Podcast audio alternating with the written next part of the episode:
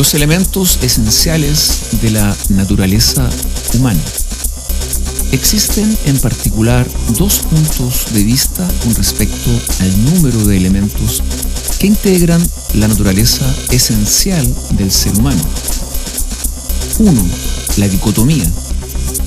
Este punto de vista afirma que el ser humano está constituido exclusivamente de dos partes, cuerpo y alma, o espíritu.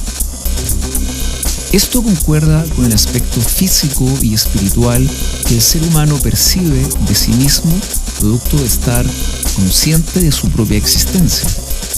También lo confirma el estudio de la escritura, que describe al ser humano como un ser compuesto de cuerpo y alma.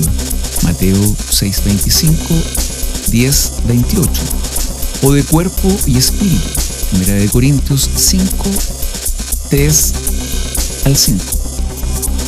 Las palabras alma y espíritu no denotan elementos diferentes en el ser humano, sino que sirven para designar que éste posee una sola sustancia espiritual. Las siguientes consideraciones demuestran lo dicho. A. Existen varios pasajes que claramente presuponen que el ser humano consiste de dos partes. Romanos 8.10, 1 Corintios 5.5. B. A veces se describe a la muerte como la entrega del alma o de la vida. Génesis 35, 18. Y en otros casos como la entrega del espíritu. Salmo 31, 5. En algunas ocasiones, el elemento inmaterial de los que han muerto es llamado alma. Apocalipsis 6, 9, 20, 4. Y en otras, espíritu. Primera de Reyes 3, 19. Estos dos términos sirven solamente para designar el elemento espiritual del ser humano desde dos puntos de vista diferentes. La palabra espíritu señala a este elemento como el principio de vida y acción que controla el cuerpo, mientras que la palabra alma lo señala como el sujeto personal en el ser humano, que piensa, siente y desea, y en algunos casos particulares como la sede de los afectos. Génesis 7, Salmo 62, 1. 2. La tricotomía.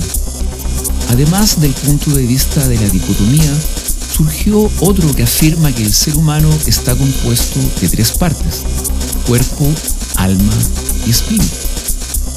Este concepto no surgió a partir del estudio de la escritura, sino que lo hizo del estudio de la filosofía griega.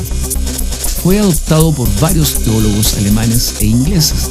Sin embargo, no existe consenso entre ellos acerca de la naturaleza del alma, ni de la relación que tiene con las otras partes de la naturaleza humana. Algunos consideran que el alma representa el principio de vida animal en el ser humano y que el espíritu representa el principio superior de vida moral y racional. Otros consideran que el alma es una clase de elemento intermedio, que suministra el punto de contacto entre el cuerpo y el espíritu. Se buscó la base bíblica para esta opinión, particularmente en Primera de Tesalonicenses 5:23 y Hebreos 4:12, pero estos pasajes no prueban dicho punto. Es cierto que Pablo habla en el primer pasaje de espíritu, alma y cuerpo, pero esto no significa necesariamente que él los ve como tres elementos distintos en el ser humano, sino más bien como tres aspectos diferentes de este.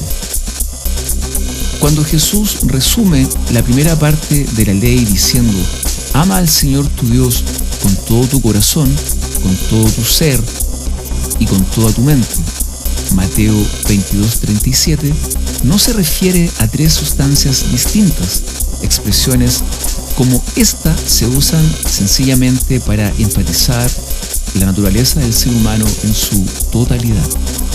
Además, uno no debería interpretar Hebreos 4:12 como si afirmara que la palabra de Dios, al penetrar el interior del ser humano, causa una separación entre el alma y el espíritu humano, lo que naturalmente daría a entender que son sustancias diferentes.